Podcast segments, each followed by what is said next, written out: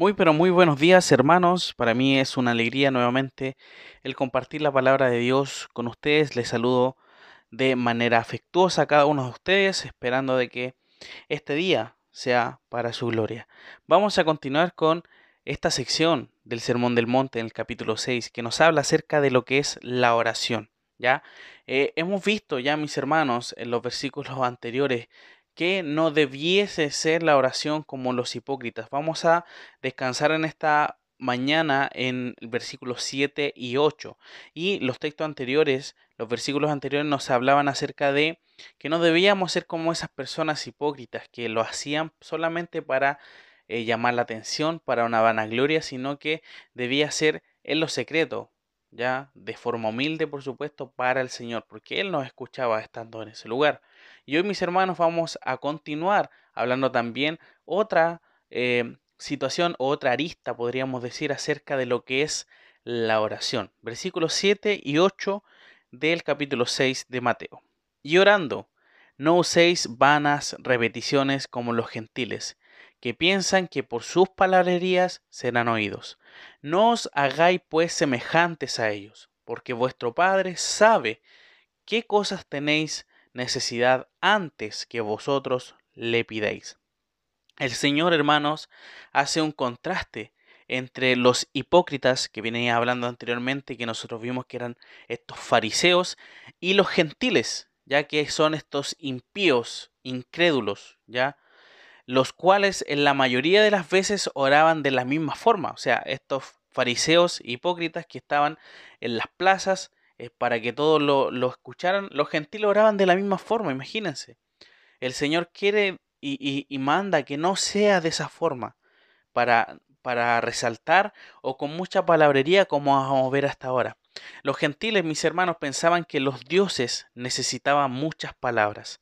La palabra vana que se menciona acá, no uséis vanas repeticiones, se refiere a parlotear. ¿A qué se refiere esta palabra también? A hablar sin sentido. Entonces, ellos hablaban de esta forma para que llegasen a comprender los dioses de los gentiles en este caso, las necesidades de los hombres y le respondiesen a sus peticiones. De esa forma oraban las personas impías, incrédulas del Dios verdadero, por supuesto. Entonces vemos que ellos entre más hablaban, es como que más eh, le iban a responder o más importancia era su oración. El Señor, hermanos, no necesita abundancia de palabras, sino una demostración práctica del corazón. Ya nuestro interior es el que tiene que ir en oración, en reverencia a nuestro Dios. Dios no necesita palabrerías de más ya que Él lo conoce todo. Vemos acá que eh, se dice en este mismo texto que no tenemos que hacer eso porque inclusive el Señor ya sabe las cosas desde antes. Eso no es un sinónimo de no orar, porque muchas veces podemos caer en decir, ¿para qué voy a orar si Dios ya lo sabe? No, vemos que el Señor eh, nos dice que debemos estar orando. ¿Eso para qué? Para que nosotros podamos tener un diálogo constante con nuestro Salvador. El Señor, en realidad, no quiere decir si que el Señor, si nosotros no oramos al Señor, Dios se va a sentir mal o Dios no va a cumplir su propósito dentro de todo este plan que tiene. No. En realidad es para nuestro beneficio el poder tener este hábito de oración, ya porque vamos a estar dialogando y llevando y presentando nuestras necesidades y que podamos también poner las cargas sobre el Señor, ya que Él es todopoderoso para poder sobrellevarlas. La oración, hermanos, no está establecida por Dios para enterarse de la vida del creyente, sino para que el creyente dependa de Él. Recordemos que el Señor sabe todo. No necesita de nosotros grandes discursos en la oración. Muchas veces el Señor responde necesidades antes de que nosotros mismos se las presentemos. Porque Él conoce, nos conoce y Él lo sabe todo.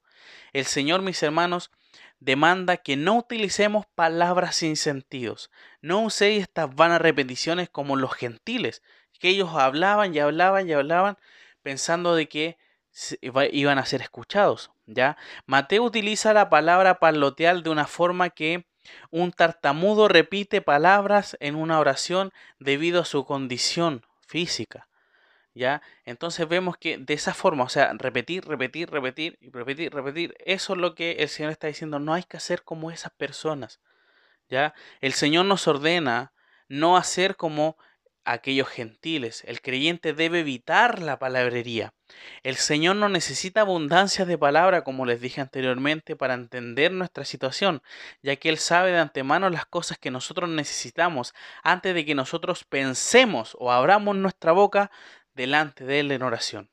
Finalmente, es importante también, mis hermanos, saber de que el Señor no está diciendo que debemos orar poco, ¿ya? Eso es diferente, porque nosotros podemos orar mucho, una oración muy larga, pero va a en la forma de expresarnos. Todo el rato repitiendo lo mismo, repitiendo cinco minutos la misma cosa, eso realmente no es necesario para el Señor. Sino que si es una oración larga, una conversación, por supuesto que debe ser de esa forma si nosotros tenemos varias cosas que hablar con el Señor. Tiene que ser de esa forma. Eh, el Señor nos manda a orar y debe ser de, de, una forma apropiada y no de una forma semejante a la de los gentiles, ya que en ese contexto el Señor está diciendo. Sabemos que hoy en día los gentiles eh, no van a orar a, a, dioses, pero vemos también por el otro lado estas personas que rezan, estas personas que repiten estas cosas. Yo creo que por ahí va la situación hoy en día para nosotros. ¿Ya? Así que mis hermanos, no es tanto enfocarse en los demás, sino que enfocarse en nosotros. Cómo nosotros oramos al Señor. Si nosotros estamos acostumbrados a orar, va a ser de una forma práctica, una, una conversación con Dios. Pero si realmente no, puede que estemos todo el rato repitiendo las mismas cosas y son cosas que el Señor no quiere que hagamos. Así que mis hermanos, en esta hora vamos a finalizar también en un momento de oración. Te agradecemos nuestro Padre Celestial porque gracias a ti podemos seguir aprendiendo acerca de, este, de esta bendición que tenemos nosotros que es la oración. Ayúdanos a, por favor, a poder practicarla, a poder darle el lugar que debe estar en nuestra vida como el oxígeno diario para poder vivir. Ayúdanos, Padre, a poder hacer esto todos los días de nuestra vida y que podamos seguir creciendo y aprendiendo más de tu palabra. Una bendición especial para mis hermanos en esta mañana. En el nombre de Jesús. Amén.